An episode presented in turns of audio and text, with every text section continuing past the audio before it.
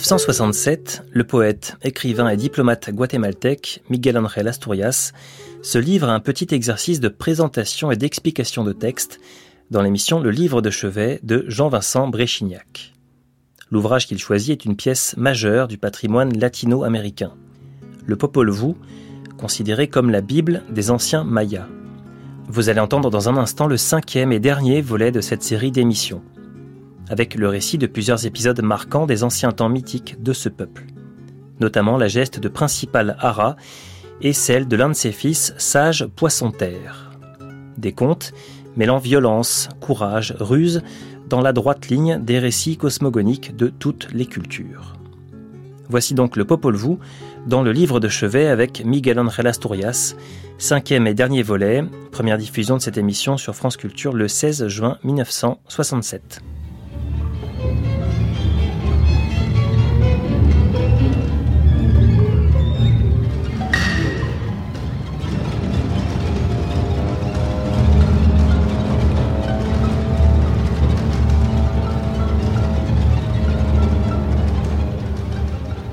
Le livre de chevet de Miguel Ángel Asturias.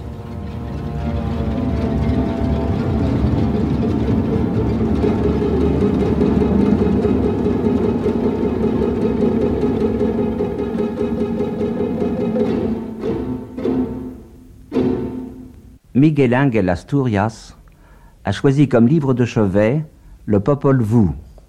Popol Vuh, ça veut dire les livres de conseil. Je crois que dans les Vuh, on trouve tout immoral, parce qu'on trouve la lutte entre les dieux du bien et les dieux du mal.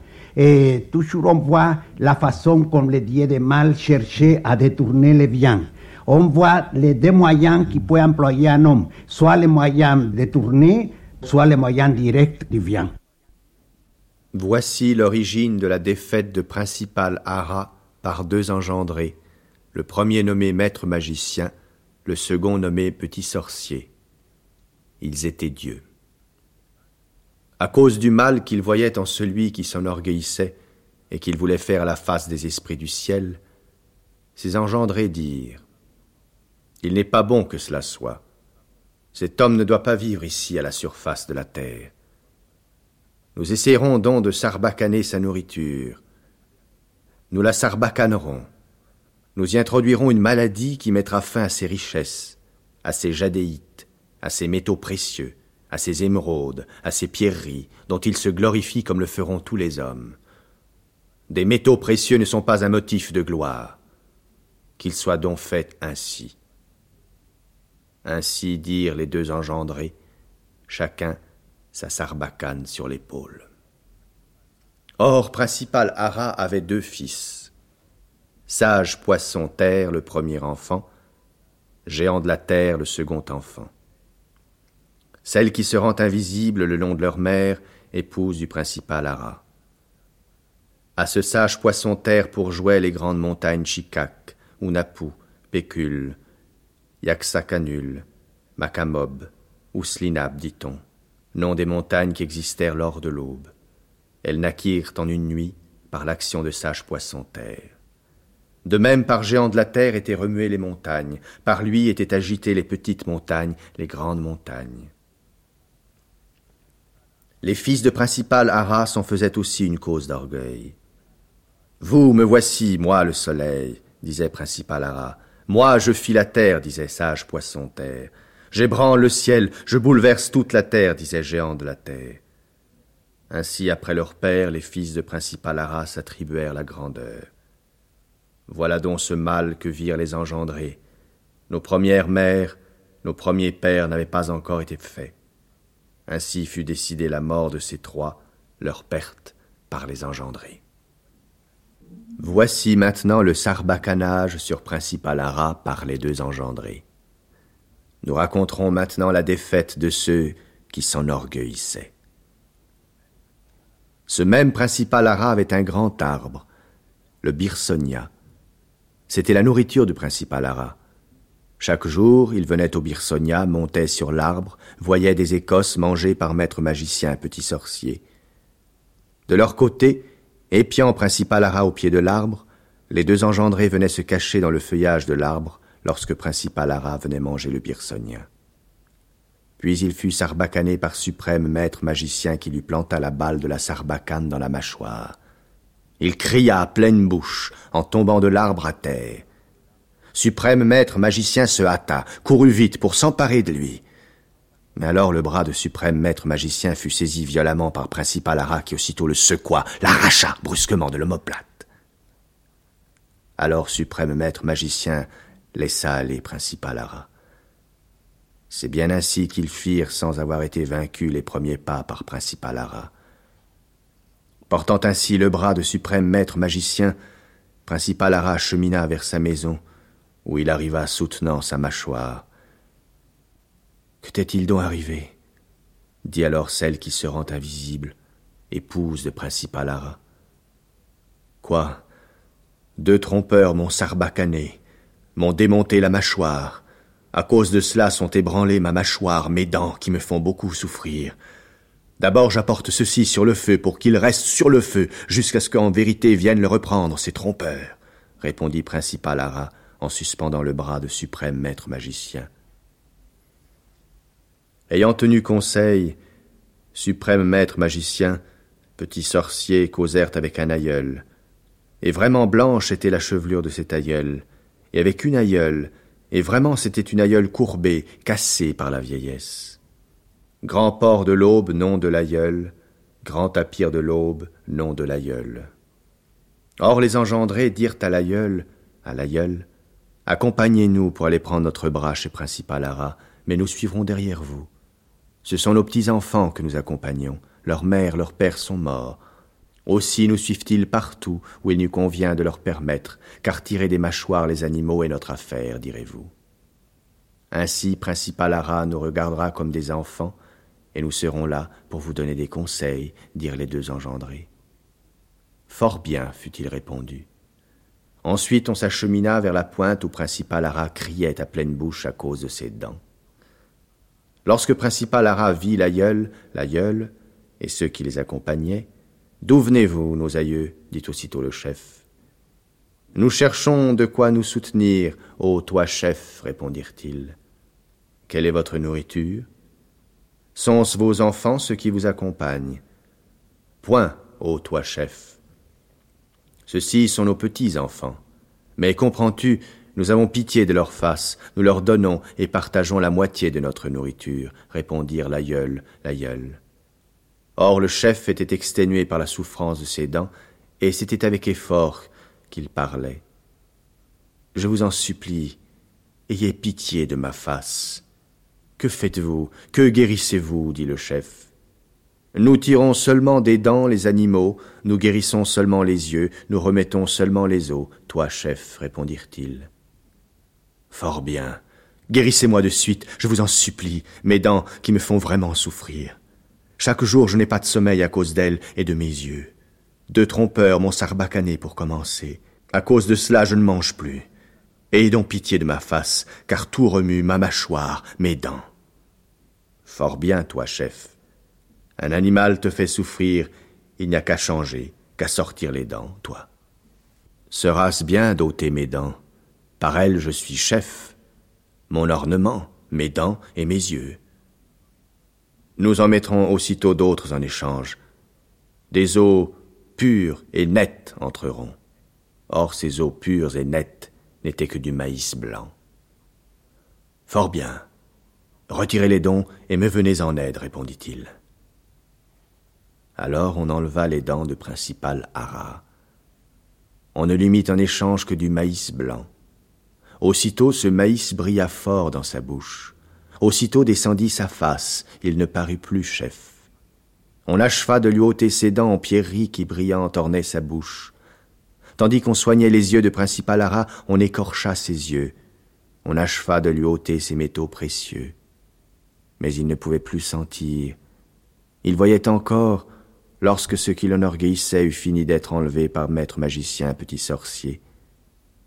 Ainsi mourut principal Ara quand maître magicien vint reprendre son bras.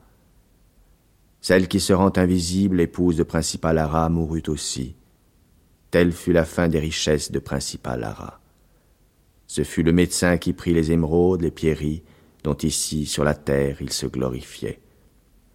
L'aïeul sage, l'aïeul sage firent cela. Le bras fut rattaché, rattaché il fut bien. Ils ne voulurent agir ainsi que pour tuer Principalara. Ils considéraient comme mauvais qu'il s'enorgueillit.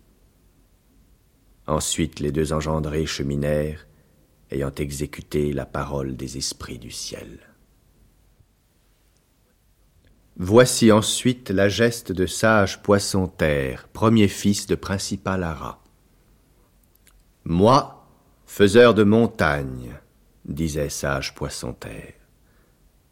Voici que sage Poisson-Terre se baignait au bord de l'eau, lorsque vinrent à passer quatre cents jeunes gens tirant un arbre pour pilier de leur maison.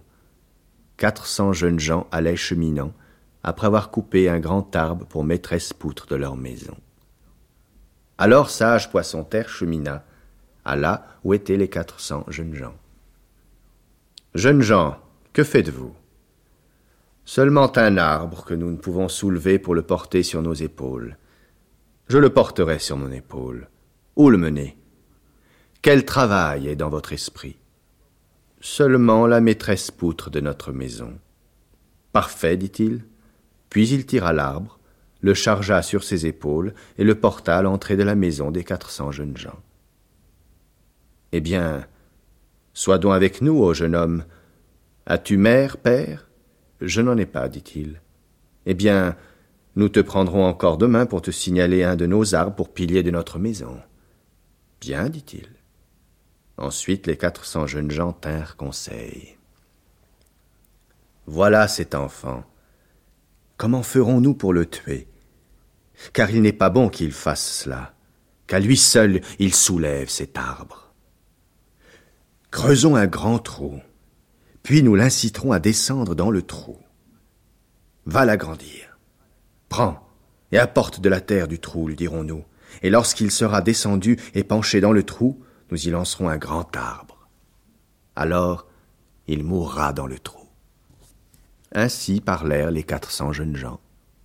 Alors ils creusèrent un grand trou descendant loin, puis ils appelèrent sage Poisson-Terre. Nous te chérissons. Va donc et creuse encore la terre, là où nous ne dépassons pas, lui dirent-ils.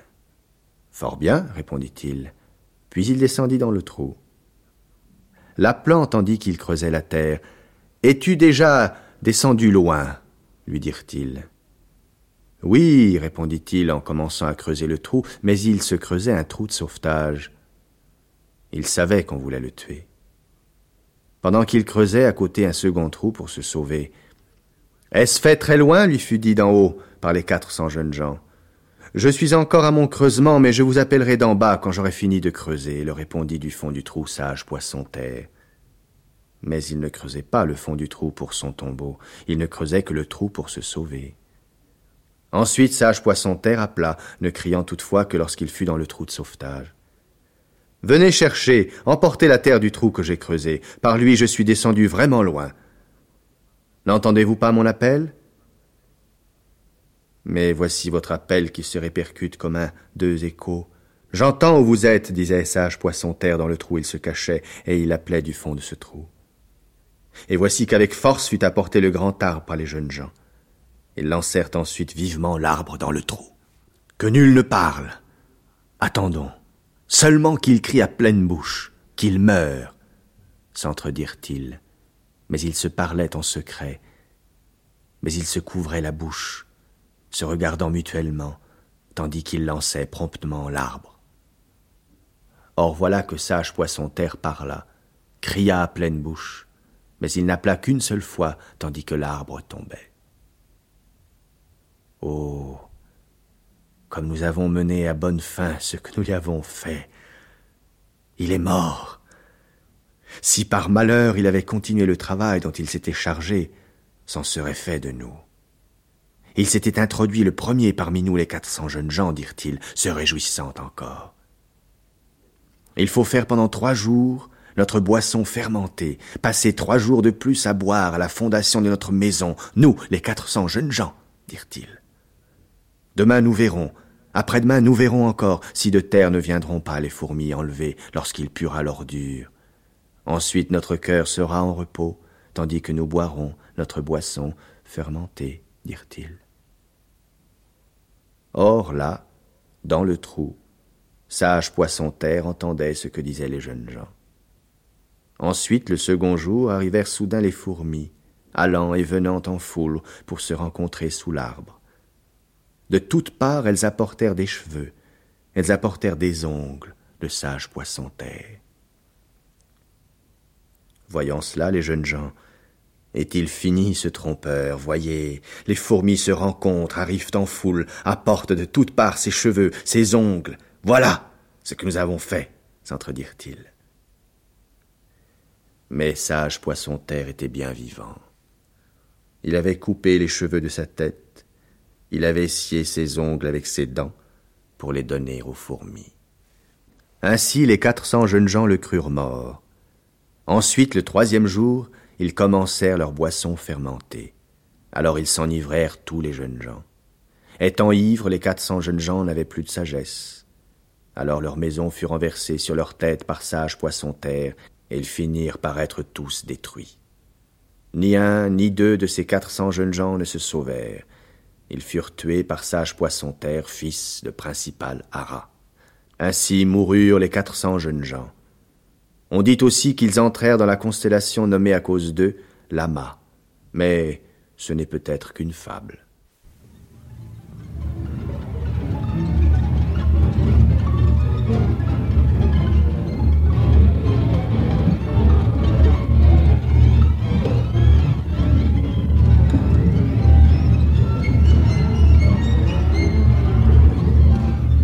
Gianni Esposito a lu ce soir quelques pages du livre du Conseil, ou Popol Vuh, texte sacré des Mayas.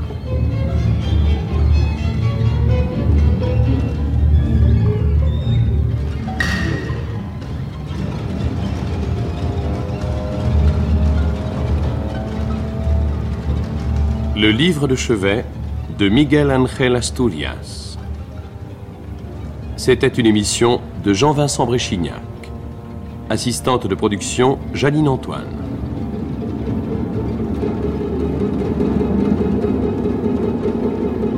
Cette émission a été diffusée pour la première fois sur France Culture le 16 juin 1967.